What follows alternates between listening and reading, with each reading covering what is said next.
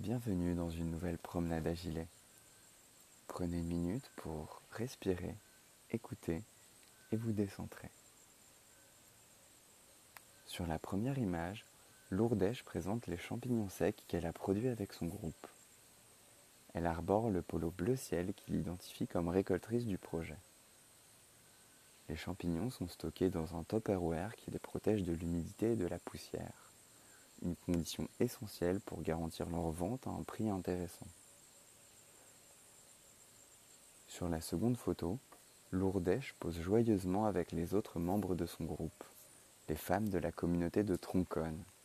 Chacune a participé à la production.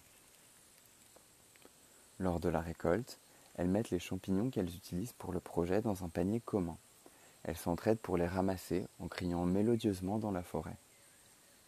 Les étapes de séchage et d'emballage sont aussi effectuées en groupe. Chaque opération est collective.